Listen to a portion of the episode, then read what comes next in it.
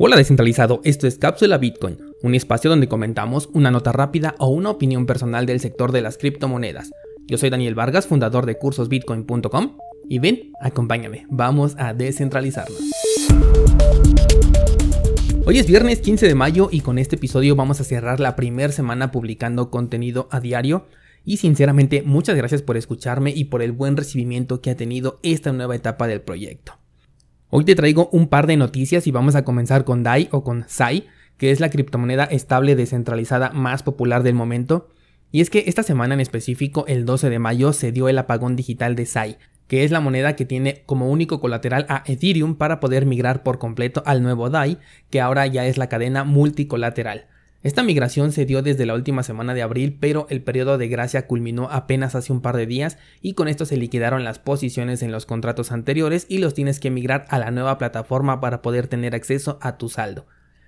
Este es un proceso con el que no me encontraba muy familiarizado porque como sabes no suelo seguir a esta criptomoneda, aunque también a manera de experimento me abrí un préstamo allí en la plataforma anterior y ocurrió que hace poco cuando Bitcoin superó, eh, superó perdón, los 10 mil dólares dije bueno creo que es un buen momento para pagar mi préstamo y retirar mi Ethereum.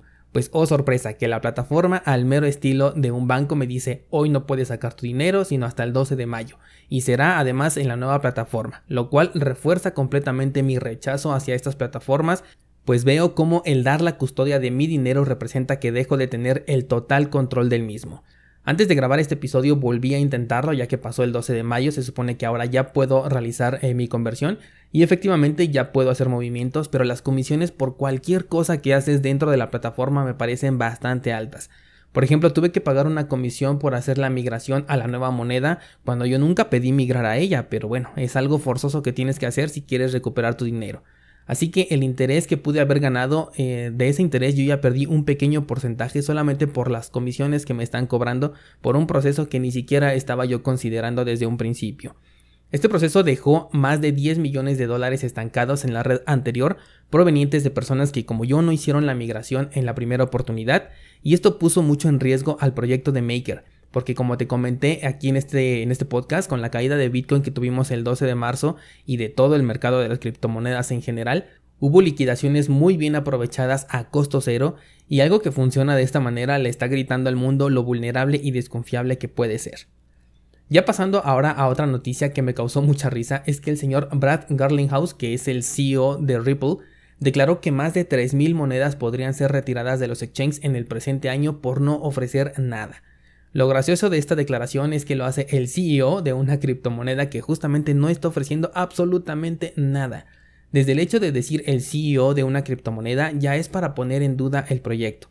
Y sí, esto incluye a cualquier otra criptomoneda que pueda compartir este punto. Es por ello que siempre te he dicho y me sigo manteniendo con esta ideología de que el 100% de criptomonedas que no sean Bitcoin están en el rango de experimentos cuyo valor tiene un alto grado de especulación. Yo no creo que las monedas en realidad sean retiradas aun si no están ofreciendo nada, porque finalmente mientras exista gente que las esté utilizando, aunque sea como medio especulativo, esto se traduce en ganancias para las casas de cambio. En realidad, si la utilidad de una criptomoneda fuera un factor importante a la hora de listarlas dentro de los exchanges, tendríamos una variedad mucho más limitada dentro de las casas de cambio como por ejemplo en Binance.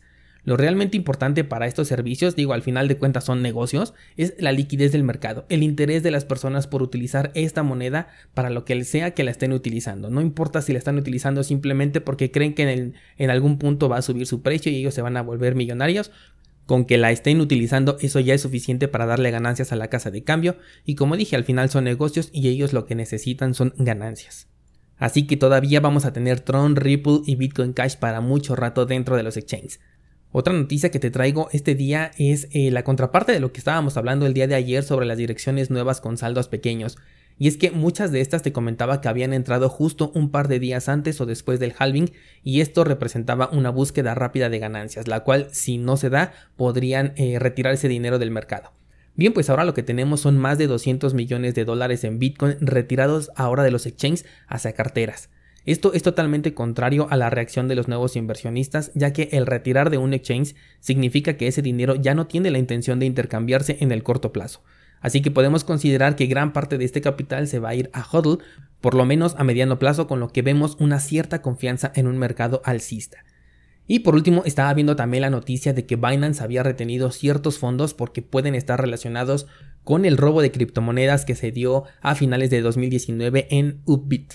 El CEO de Binance se está poniendo en contacto con esta plataforma para poder verificar si estos fondos corresponden al hackeo de los 342 mil Ethers que fueron sustraídos de la plataforma para tomar acciones.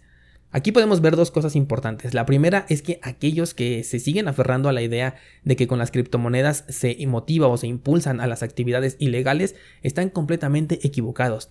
Porque a diferencia del dinero en efectivo, las transacciones con la gran mayoría de criptomonedas son rastreables tal como en esta situación se está viendo.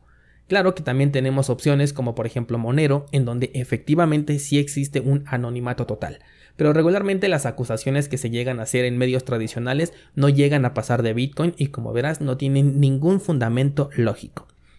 La otra cosa que podemos ver aquí, claramente de hecho, es que un exchange puede retener tu dinero en cualquier momento. Siempre te lo he dicho, le estás dando la custodia de tus criptomonedas a una casa de cambio, a un tercero.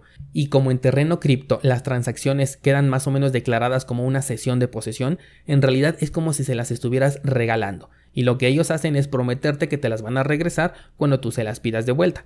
Pero como en este específico caso, la promesa está sujeta a ciertas restricciones.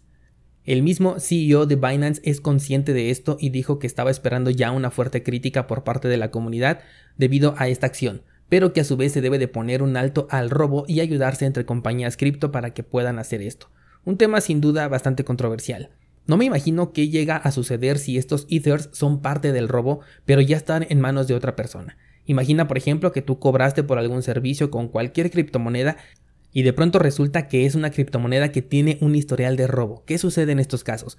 Vamos a darle seguimiento a esta nota porque aunque no creo que este sea el caso, es importante conocer cuál será la postura de las casas de cambio ante este tipo de eventualidades.